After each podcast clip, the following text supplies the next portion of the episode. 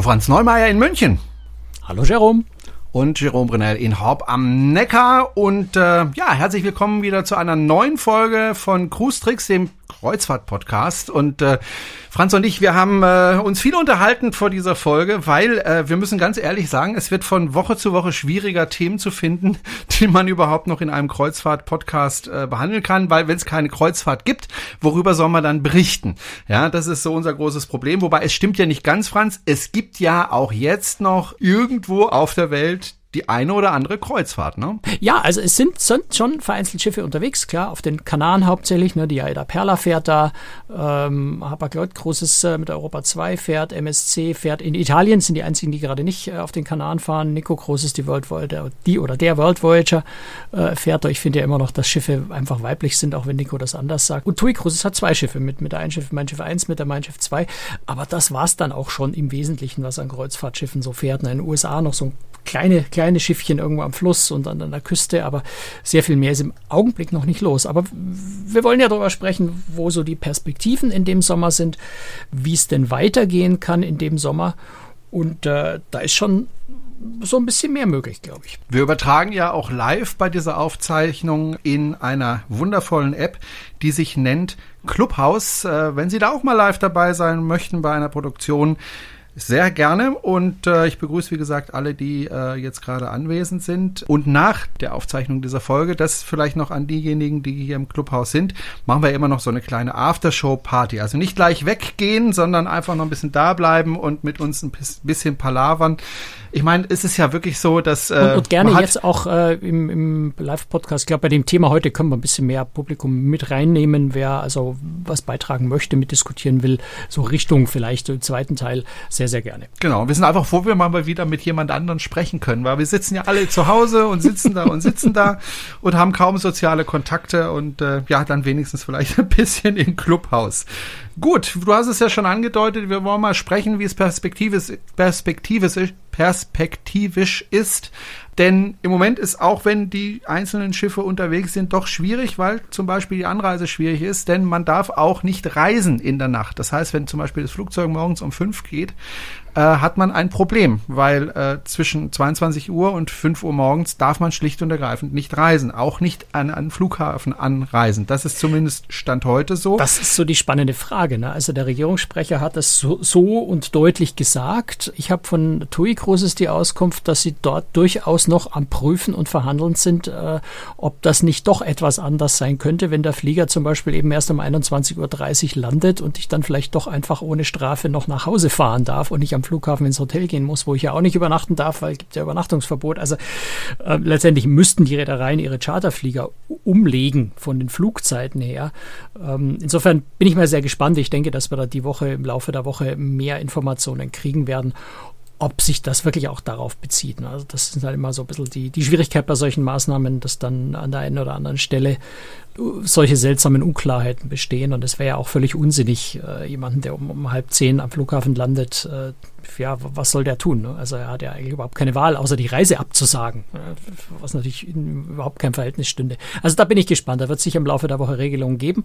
Und äh, ja, im Zweifel werden die Reedereien ihre, ihre Charterflüge Flüge einfach die Flugzeiten ändern müssen, wenn es gar nicht anders geht. Irgendeine Lösung wird es sicher geben dafür. Was aber mit Flügen noch ein ganz anderes Thema ist, und das habe ich habe diese Woche spaßeshalber mal geguckt, weil ich möchte eigentlich auch irgendwann so in absehbarer Zeit mal wieder auf ein Schiff und habe mal geguckt, wie ist das eigentlich, wenn ich nach Italien fliegen will und habe festgestellt, es ist nicht nur die nächtliche Ausgangssperre ein Problem, sondern es ist auch äh, dieser unglaublich ausgedünnte Flugplan ein Problem. Also wenn ich von München nach Genua möchte, kann ich da direkt zumal überhaupt nicht fliegen. Ne? Früher gab es da zwei oder drei Direktflüge. Ich kann äh, über Frankfurt fliegen, was also so von München eine Stunde nach Norden und dann wieder über München drüber zwei Stunden nach Süden nach Genua, wäre also von der Flugstrecke ziemlich absurd und nicht ganz billig. Wenn ich die billigste Variante nehme, dann könnte ich über Amsterdam und Rom äh, nach Genua fliegen. Ist also auch eine unglaublich tolle Route.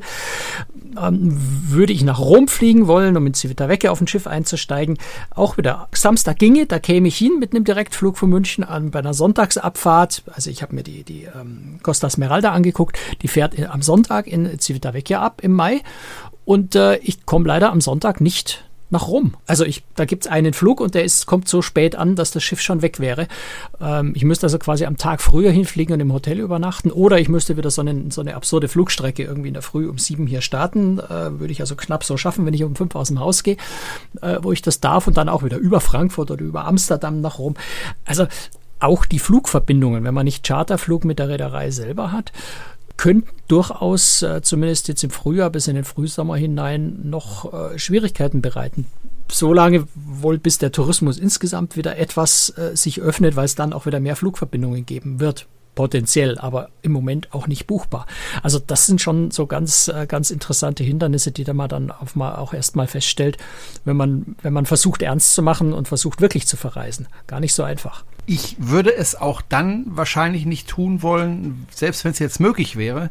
Also angenommen, du hättest jetzt einen Flug nach Italien bekommen, so wie du es hättest. Ähm, das Problem ist ja oftmals, dass sich ja die Situation sehr schnell verändern kann. Das heißt, du fliegst in ein Gebiet, das vielleicht jetzt nicht als Risikogebiet ist. Also ich, mhm. ich gehe jetzt mal von Baden-Württemberg aus, da gibt es drei Klassifikationen.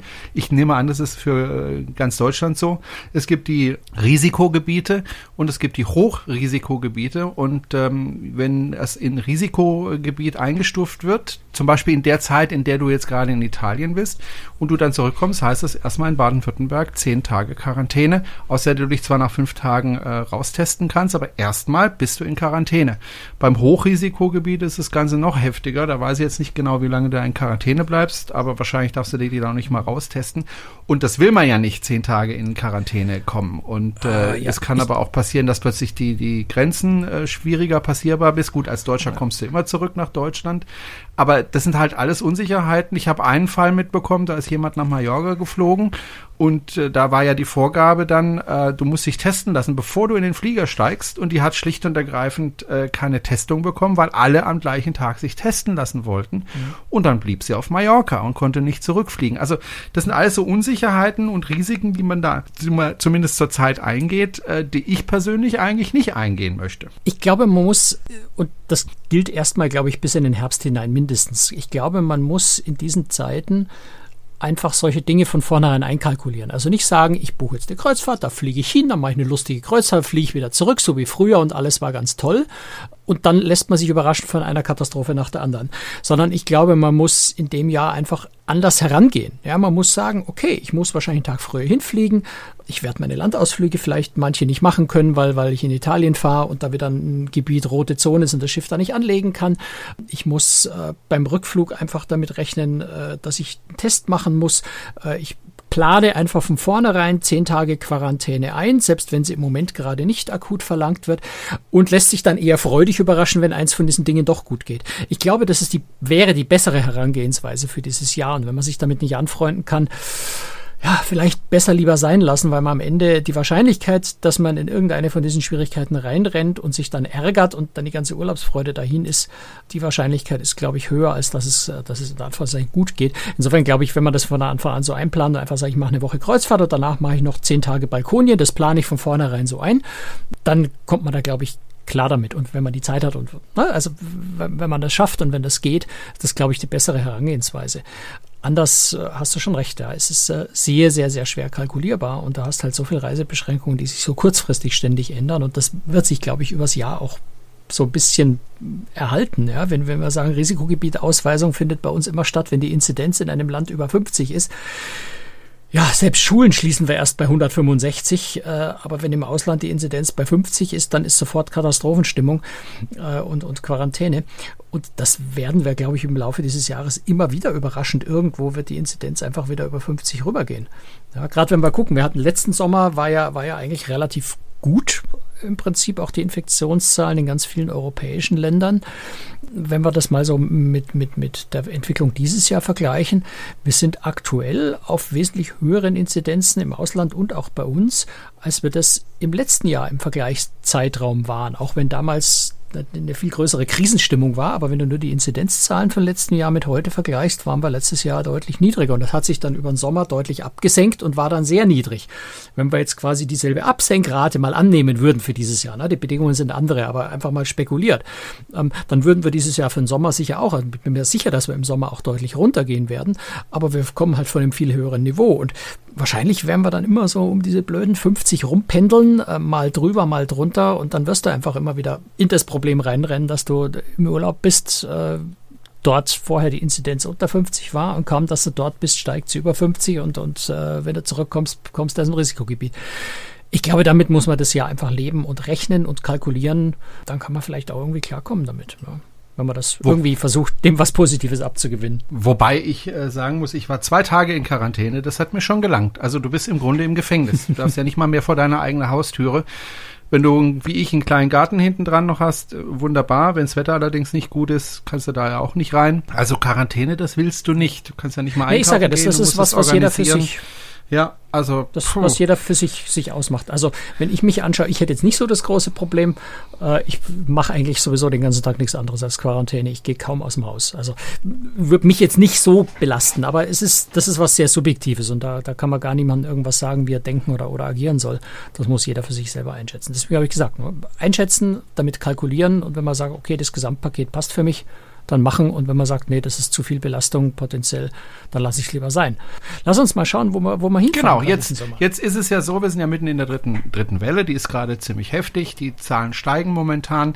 Viele fragen sich natürlich, wann, wann geht es endlich wieder runter. Ich glaube aber, dass ähm, das auf absehbare Zeit wieder runtergehen wird, einfach weil die Impfungen jetzt äh, in Deutschland doch deutlich Fahrt aufnehmen. Also ich habe vorhin nochmal geguckt, äh, in Baden-Württemberg, selbst heute am Sonntag werden also um die 50.000 Menschen täglich geimpft. Äh, das ist in ganz Deutschland so. Die Impfzahlen gehen überall hoch. Es wird immer mehr und immer besser.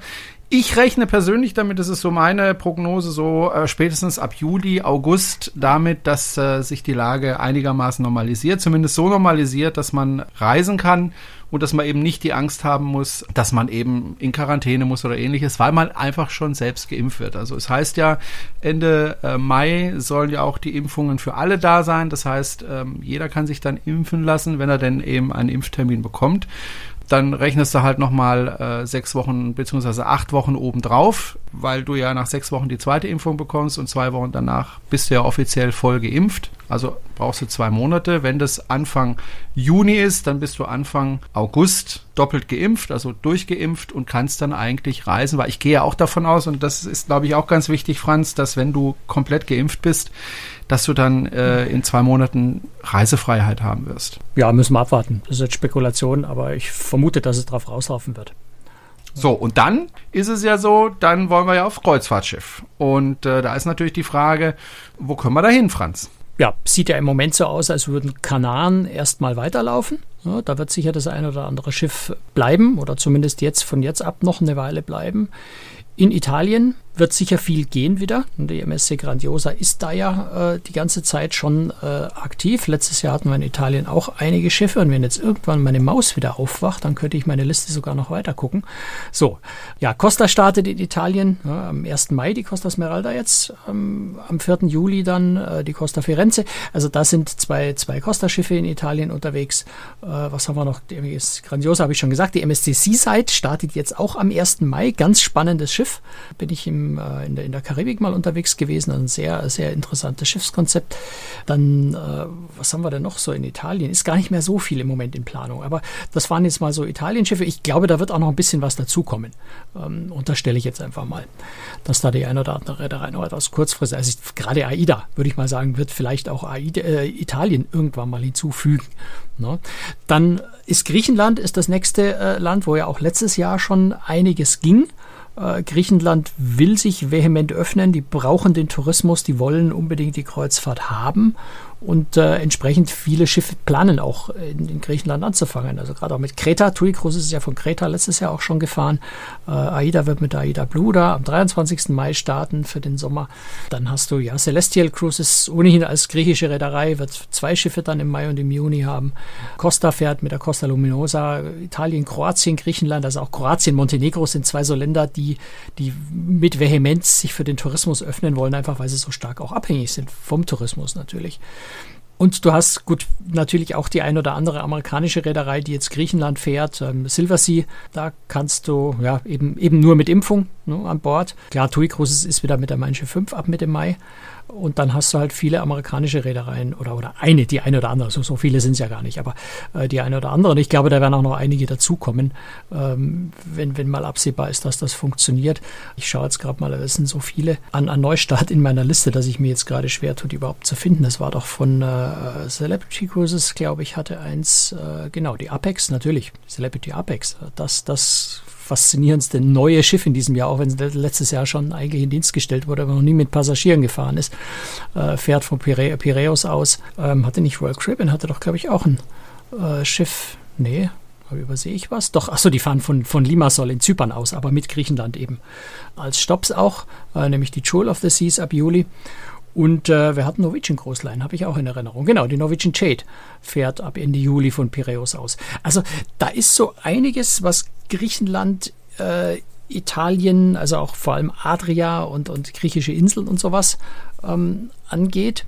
Interessanterweise auch Venedig wieder. Ja, wir hatten ja, glaube ich, das letzte Mal auch schon drüber gesprochen. Venedig äh, hat ja eigentlich gesagt, keine großen Schiffe mehr in der, im, im, an den Altstadtterminals, an der Station Maritima. Und da hat jetzt der Bürgermeister vor kurzem bei CNN auf einem Interview gesagt, na ja, ganz so ist es dann doch nicht, weil die Schiffe müssen ja ausweichen nach Margera. In Margera muss erst ein Behelfsterminal gebaut werden und das wird wohl noch ein Jahr dauern. Also vielleicht so als Geheimtipp, ja, wer äh, unbedingt mit dem großen Schiff in Venedig nochmal äh, ein- und ausfahren will, möglicherweise dieses Jahr die letzte Chance dafür. Ähm, das wäre also zum Beispiel die MSC Orchestra. Bin mir jetzt nicht ganz sicher. Ich glaube auch die MSC Splendida fährt Venedig an. Bin mir jetzt nicht ganz sicher, aber die, die MSC Orchestra auf jeden Fall. Nee, die Magnifica ist es so. Die Magnifica fährt auch noch äh, von äh, Venedig. Also da wird Venedig vielleicht nochmal ähm, tatsächlich mit, der, mit dem, mit dem Altstadtterminal am Programm stehen. Und ansonsten, glaube ich, muss man einfach mal gucken, was noch kommt. Ja, also hinter Deutschland, großes Fragezeichen. Ich weiß nicht, wie du das siehst. Wie schätzt du die Chancen ein? Da, da müssen wir jetzt wirklich ins Spekulieren gehen. Ja, Costa hat ja die Deutschland-Saison schon komplett abgesagt. Also die fahren nicht von deutschen Häfen in dem Sommer. Aber was meinst du, wie, wie siehst du denn das eigentlich? Werden wir Deutschlandabfahrten dieses Jahr noch sehen? MSC plant ja ganz fest damit, aber äh, zu einer Zeit, wo Costa längst abgesagt hat, also auch spannend. Also ich glaube schon, dass wir dieses Jahr noch Hafenabfahrten in Hamburg oder sonst wo in Deutschland äh, sehen werden, weil ich wirklich glaube, dass die Impfungen so dermaßen Fahrt aufnehmen werden, dass wir spätestens im Ende August, sage ich mal, Anfang September, Mitte September so viele äh, Leute geimpft haben, dass man durchaus von hier fahren kann und dass auch die Inzidenzzahlen runtergehen. Die Frage ist natürlich dann, ob äh, Mitte September noch jemand in Urlaub fahren ich möchte. Ich wollte gerade sagen, Norwegen ja. Mitte September wird dann, fängt dann schon an, äh, nicht mehr ganz so reizvoll zu werden. Ja, richtig. Aber ähm, vielleicht wird es auch ein bisschen früher sein. Also ich persönlich rechne damit, dass Anfang August äh, deutliche Lockerungen äh, stattfinden werden und das dann ist natürlich die Frage, das haben wir auch schon öfter besprochen, natürlich brauchen die Reedereien auch eine gewisse Zeit von dem Zeitpunkt an, äh, wo sie wissen, wir dürfen jetzt bis zu dem Zeitpunkt, dass sie auch tatsächlich abfahren können, weil die Crew muss geholt werden, äh, die Schiffe müssen bereit gemacht werden und so weiter und so weiter. Das muss alles geplant werden. Ähm, wir werden sehen. Also es wird sicher eng dieses Jahr, aber ich bin schon eigentlich optimistisch, dass das ein oder andere Schiff in Deutschland starten wird dieses Jahr. Ich bin ja auch ganz gespannt, wie viele Reedereien oder in welchem Umfang die Reedereien in der Hinsicht halt auch pokern werden, ja, dass sie einfach schon mal vorsorglich ein Schiff mit Crew besetzen, noch nicht genau wissend, ob, ich behaupte jetzt einfach mal Stichtag 1. Juli äh, eine Deutschlandabfahrt möglich sein könnte oder nicht. Und dass sie einfach sich schon mal auf diesen Start vorbereiten, um dann, wenn kurzfristig das okay käme, auch relativ kurzfristig fahren zu können. Wobei man natürlich immer auch denken muss, es geht nicht nur um die Crew, es geht natürlich auch darum, dass irgendwer diese Reisen buchen muss. Ja, das heißt, wenn ich sage, ich fahre ab morgen, dann fährt das Schiff natürlich ziemlich leer, weil einfach der Zeitraum gefehlt hat, wo irgendwer diese Reise hätte buchen und, und anreisen können. Insofern braucht man nicht nur für die Crew Vorlauf, sondern auch für die Buchung. Ich glaube, da reicht eine Woche. Ich denke, die Leute sind so ah. ausgehungert nach Reisen, dass wenn sie mitbekommen, oh, ich bin geimpft selber, oh, da ist ein Schiff, auf das ich kann, dass dann die Buchung relativ schnell Na, geht. aber die Kombination aus, du brauchst Leute, die geimpft sind, die so schnell reagieren können und Urlaub nehmen können und dann auch noch innerhalb von einer Woche buchen und hinfahren. Ich würde eher mal sagen, so drei, vier Wochen wären vielleicht nicht schlecht als Vorlauf. Ja. Also wir sind, glaube ich, jetzt bei 20 Prozent Impfungen. Ich glaube schon, dass wir im August irgendwo bei 50, 60 Prozent liegen könnten. Ja, du, du, du redest redest gerade aber von der Erstimpfung, du redest nicht von vollständig geimpft. Und äh, wenn du. Ja, ja. Na gut, kommt, drauf, kommt natürlich auf die persönliche Einschätzung dann an, ob ich das machen will oder nicht, klar. Ja, ähm, ja also ich, was, was ich sehr sportlich finde, ist, dass MSC wirklich drei Schiffe in, in, in Deutschland positioniert. Ne? Die Seaview in Kiel, die Musica in Warnemünde, die Preziosa in Hamburg und die alle am 19., 20., 21. Juni äh, schon starten wollen ich habe da so meine ganz leisen Zweifel, ob das funktionieren wird. Aber sie gehen das jetzt mal sehr sportlich an und, und versuchen das durchzuziehen. Ich bin da äußerst gespannt drauf. Ähm, und das ist natürlich da noch die andere Frage, die dazu kommt, ist, A, wie viele Leute sind schon so weit, dass sie, dass sie sagen, okay, ich gehe wieder auf die Kreuzfahrt mit all den Schwierigkeiten, die wir vorhin besprochen haben und sich sicher genug fühlen, vielleicht weil sie schon eine erste Impfung haben oder sowas oder einfach dem Testsystem äh, trauen. Und gleichzeitig wirst du möglicherweise ähm, ja schon ganz ordentlich Konkurrenz haben. Ne? Also wenn du jetzt mal guckst, du hast drei, da hättest, nehmen wir das einfach mal an, dass das funktioniert, du hättest drei MSC-Schiffe schon mal in Kiel, Warnemünde, Hamburg. Ähm, das ist ja dann schon mal ganz schön viel an Kapazität. Dann nimmst du noch ein TUI Schiff dazu, ein AIDA-Schiff äh, AIDA dazu. Ähm, dann bist du schon bei fünf Schiffen, äh, vielleicht auch sechs oder sieben, weil TUI vielleicht auch von zwei Häfen, vielleicht von Hamburg und von Kiel aus fahren würde oder sowas. Ähm, also du bist dann auch ganz schnell in einer Konkurrenzsituation natürlich drin, wo, wo du Wettbewerb hast. Und äh, dann reicht vielleicht auch die zwei oder drei Wochen oder vier Wochen Vorverkaufszeit nicht mehr so richtig aus. Also das könnte auch noch ganz spannend werden. Wobei, wenn man nach England schaut, dort sind ja, glaube ich, über 20 Schiffe äh, oder sowas inzwischen am Start für den Neustart. Und die melden alle hohe, hohe Buchungszahlen. Ich habe eher so ein bisschen das Gefühl, dass die gerade zu viele Buchungen angenommen haben, weil die Regeln, die, die Großbritannien jetzt erlassen hat, die Passagierzahl stark begrenzt. Also das, das wird sicher auch noch eine ganz interessante Geschichte. Insofern ist vielleicht auch so ein bisschen die Überlegung, wenn, wenn, wenn jemand sagt, ich möchte eigentlich unbedingt den Sommer auf Kreuzfahrt gehen. Ich würde gar nicht so lange warten mit Buchen. Ja. Das ist nämlich gerade die Frage, die ich hier stellen wollte. Ähm, macht das im Moment Sinn, ein Reisebüro anzurufen oder ähm, macht es Sinn, äh, über online jetzt eine Reise zu buchen, zum Beispiel jetzt im August zwei Wochen Mittelmeer, auf das Risiko, dass ich dann eben die Reise nicht antreten kann. Ne? Gut, aber dann kann ich ja ähm, entweder die Reise schieben oder mir das Geld zurücküberweisen lassen. Ja, also, also ich würde ehrlich gesagt im Moment, wenn ich, außer, ich meine, ich, ich würde es jetzt nicht machen, weil ich weiß, was ich tue und beschäftige mich den ganzen Tag mit nichts anderem, aber äh, als normaler Kreuzfahrtreisender, ich würde wirklich über ein Reisebüro buchen jetzt im Augenblick, weil äh, die haben natürlich einen viel besseren Überblick über das, was gerade möglich ist, machbar ist, wahrscheinlich ist. Die haben den Kontakt zu ihren Außendienstmitarbeitern in den Reedereien, die ja auch zwar einerseits die Reisen verkaufen wollen, andererseits jetzt aber auch nicht auf Teufel komm raus Reisen promoten, bei denen sie selber insgeheim schon wissen, dass die Wahrscheinlichkeit hoch ist, dass sie nicht stattfinden wird. Also da ist man, glaube ich, in dem Reisebüro im Moment viel, viel besser aufgehoben weil man eine gute Beratung kriegt, eine bessere Einschätzung nochmal bekommt, was realistisch ist, mit was man rechnen muss. Auch ein Reisebüro hat vielleicht die bessere Übersicht über, über das ganze Quarantäne, Impfpass, weiß der Himmel was alles. Äh, jedes Land verlangt da ja was anderes. Ich habe gerade erst gesehen, dass Slowenien zum Beispiel hat die Regel, dass wenn du, äh, ich glaube, 10 Tage oder 14 Tage nach deiner Erstimpfung lassen die dich jetzt schon ohne Test rein. Also du musst gar nicht vollständig geimpft sein für Slowenien, aber das gilt wieder nur für Slowenien. Und insofern ist, glaube ich, ganz spannend, da sich einfach mit einem Reisebüro zusammenzusetzen und so eine Buchung zu machen, um, äh, um, um da nicht in die Falle zu tappen und nicht was zu übersehen. Ich ich glaube, es ist noch ein anderer Aspekt, der gerade ganz wichtig ist zu sehen. Du hast ja immer noch ganz viele Reisen, die in den Buchungsmaschinen stehen von Reedereien, die einfach noch aus der alten Planung stammen, die, ich sage jetzt einfach mal, nur noch nicht abgesagt wurden, die aber eigentlich zumindest jeder Reisebüro-Mitarbeiter weiß, die wird mit höchster Wahrscheinlichkeit so in der Form nicht stattfinden. Also ich hatte jetzt vor ein paar Tagen eine Anfrage äh, von jemand, der das noch vor der Pandemie gebucht hatte. Das ist irgendwie eine 17-tägige Reise nach Norwegen im Juli, die kann man immer noch buchen, diese Reise online. Aber wenn wir ehrlich sind, eine Norwegen-Reise, eine 17-tägige im Juli, halte ich für extrem unwahrscheinlich, dass die wirklich stattfindet. Und das möchte man natürlich auch vermeiden, dass man jetzt quasi online irgendwo auf ein Buchungsportal geht oder, oder bei der Reederei auf die Website geht, so, ui, super, die fahren ja Norwegen, das buche ich jetzt sofort. Und man bucht eine Reise, bei der eigentlich völlig klar ist, dass es, dass es so nicht stattfinden wird. Auch deswegen ist es, finde ich, sehr, sehr sinnvoll, mit einem, mit einem Reisebüro sich da äh, zusammenzuschließen, kurz zu schließen. Darüber zu buchen. Das kostet ja nicht mehr.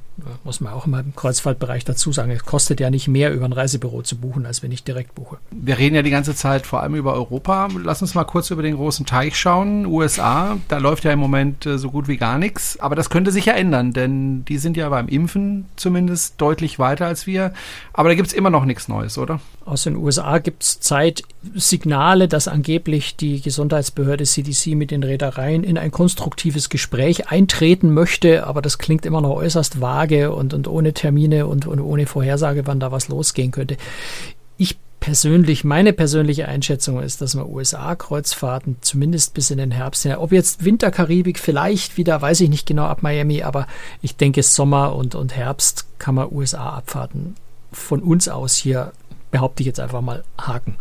Äh, was aber vielleicht möglich ist, und äh, das finde ich ganz spannend, aber das ist hochspekulativ, äh, ist, dass die dass Karibik vielleicht mit, mit Direktflügen irgendwie geht, ja, dass man einfach nach Barbados fliegt oder so ein Charterflieger mit, mit Condor ähm, oder, oder dass überhaupt eine Reederei, TUI Crusaida oder sowas sagt, okay, wir, wir legen ein Schiff in die Karibik, wir haben eine feste Basis, deswegen habe ich Barbados gerade genannt oder, oder Dominikanische Republik, äh, die beide da sehr aufgeschlossen sind und die mit deutschen Reedereien auch schon viel kooperiert haben, dass, dass eine Reederei vielleicht sagt, okay, wir positionieren einfach ein Schiff äh, in Barbados oder in, in, in La Romana ähm, Punta Cana und, und fliegen, so wie sie es hier jetzt auch machen mit, mit, äh, mit den Kanaren, äh, fliegen äh, die Passagiere einfach mit dem Charterflieger darüber.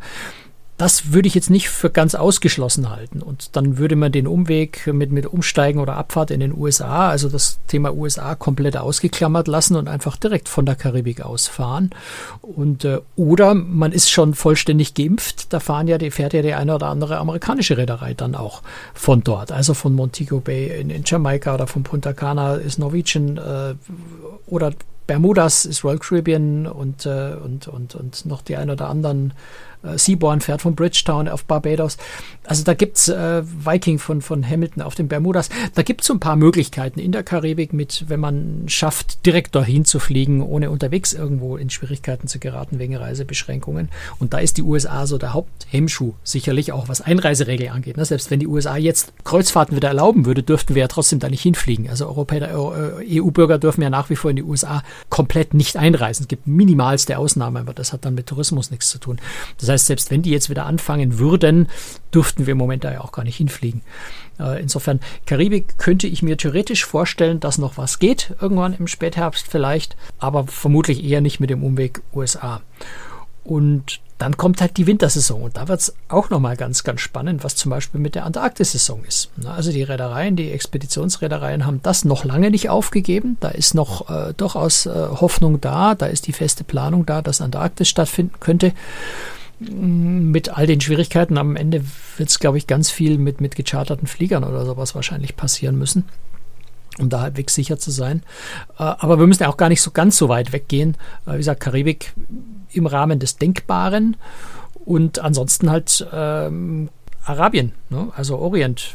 Ähm, und da hat MSC hat er da gerade ganz, äh, ganz, ganz spannende Ankündigung gemacht, die das erste Mal von Saudi-Arabien aus äh, fahren wollen was ich, äh, was ein unglaublich spannendes Fahrgebiet ist mit allen den, den politischen Fragezeichen, die über dem Land stehen.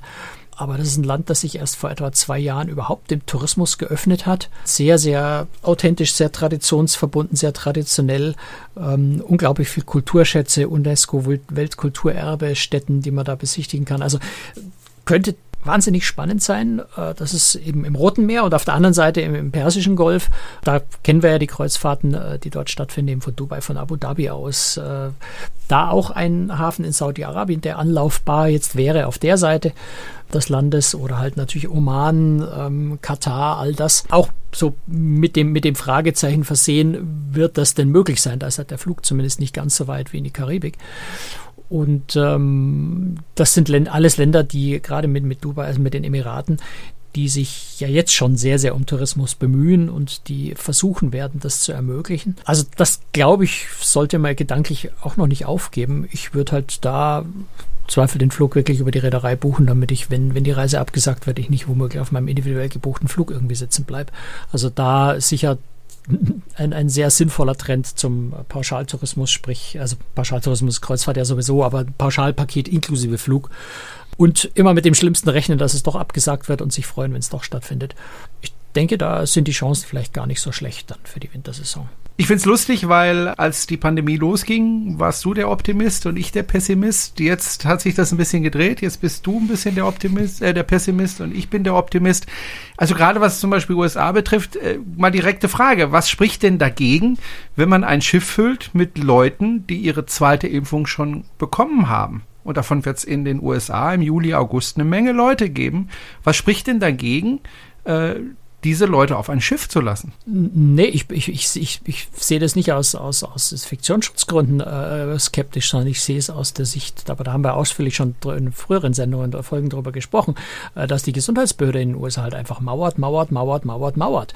Ähm, das macht keinen logischen Sinn und das kann man auch von außen, glaube ich, nicht vernünftig erklären. Aber das ist das, was dagegen spricht. Ja, und äh, das Zweite, was dagegen spricht, ist eben, dass wir Deutsche schlicht und einfach da nicht rüberfliegen dürfen. Ja? Die Amerikaner erlauben es uns einfach nicht. Punkt. Ähm, da muss man auch gar nicht groß spekulieren, warum und, und wieso. Äh, sie lassen uns halt einfach nicht rein, so wie wir im Übrigen umgekehrte Amerikaner im Moment ja auch nicht reinlassen. Ja. Gut, wir werden sehen, ja, wie es weitergeht. Ich kann mir, wie gesagt, vorstellen, dass äh, Leute, die dann tatsächlich durchgeimpft sind, dass sie dann wieder reisen dürfen, auch in die USA. Nicht jetzt, nicht in ein, ein zwei Wochen, aber bis Juli, August, denke ich, ist es möglich. Und äh, ja, dann müssen wir einfach mal schauen, wie es weitergeht. Wir können ich, ich verrate dir meine heimliche, ich verrate ja? dir meine heimliche insgeheime Hoffnung, die ich ja irgendwie, aber ich glaube nicht, dass es realistisch ist. Ich würde mir ja immer noch wünschen, dass ich es irgendwie schaffe, mit meiner Impfung so frühzeitig fertig zu sein und gleichzeitig die Reisebeschränkungen in den USA so weit aufgehoben werden, dass ich vielleicht es im Herbst noch nach Alaska schaffe. Das würde ich unglaublich gerne machen, nach Alaska zu fahren, auf einem kleinen Schiff in einer Saison, wo die ganzen großen Schiffe dort nicht sind. Ähm, Fände ich wahnsinnig spannend. Äh, das ist so meine persönliche, ganz, ganz vage, winzig, klitzekleine Hoffnung, vielleicht so für September, Oktober. Mal gucken. Wir werden sehen. Äh, wir machen hier gleich noch ein bisschen weiter hier in unserer App in Clubhouse und äh, also bleiben Sie noch drin im Raum. Ähm, ansonsten Dankeschön fürs Zuhören und wenn Sie das, was in Clubhouse passiert, auch hören möchten, aber jetzt nicht in Clubhouse gehen möchten, das können Sie auch haben, ne, Franz? Ähm, wie genau meinst du? Also ich meine, das ist ja unser ganz normaler Podcast. Das heißt, wer unseren Podcast hört, hört das hier ja sowieso. Ja, ähm, aber danach und, haben wir ja ach, noch die Aftershow-Party, ja. Ja, wer unsere Aftershow-Party hören will, der muss leider entweder live hier direkt bei Clubhouse dabei sein ähm, oder, und das ist das, was uns dann besonders freuen würde, uns äh, finanziell unterstützen über Steady, über PayPal. PayPal auch? Nee, in dem Fall geht nur Steady, weil, weil die Verbreitung dann über Steady ist. Das heißt, diese Aftershow, Mini-Podcast, wenn man so will. Ähm, der ist dann wirklich exklusiv für die äh, Leute, die uns finanziell unterstützen. Also sofort zu Steady und auf geht's. Ab einem 1 Euro im Monat geht schon. Insofern kostet nicht die Ist Welt. bezahlbar, so gerade eben. Ich meine, im Moment kann man ja nicht groß viel Geld ausgeben. Dann vielleicht zu uns. Gut, das war's ansonsten vielleicht ansonsten noch die News äh, von Clubhouse heißt es, dass die Android-Version äh, der Clubhouse-App angeblich Ende Mai, Anfang Juni soweit sein soll. Ob die dann auch für Deutschland schon freigeschaltet und so weiter sind noch ein paar Fragezeichen dahinter. Aber es zeichnet sich ab, dass es Clubhouse bald auch für Android geben wird. Was mich wahnsinnig freuen wird, weil ich finde es nach wie vor irgendwie doof, dass wir zumindest die Live-Variante jetzt hier halt leider nur exklusiv für Apple-Geräte-Benutzer machen können. Schlicht und einfach, weil es es für Android noch nicht gibt und auch keine Alternative gibt, mit der man das vernünftig machen kann, leider. Genau. Franz, Dankeschön und äh, auch den Zuhörern Dankeschön. Wir machen gleich hier noch die Aftershow-Party und das war's für heute im Podcast. Tschüss! Bis dann, ciao, Servus.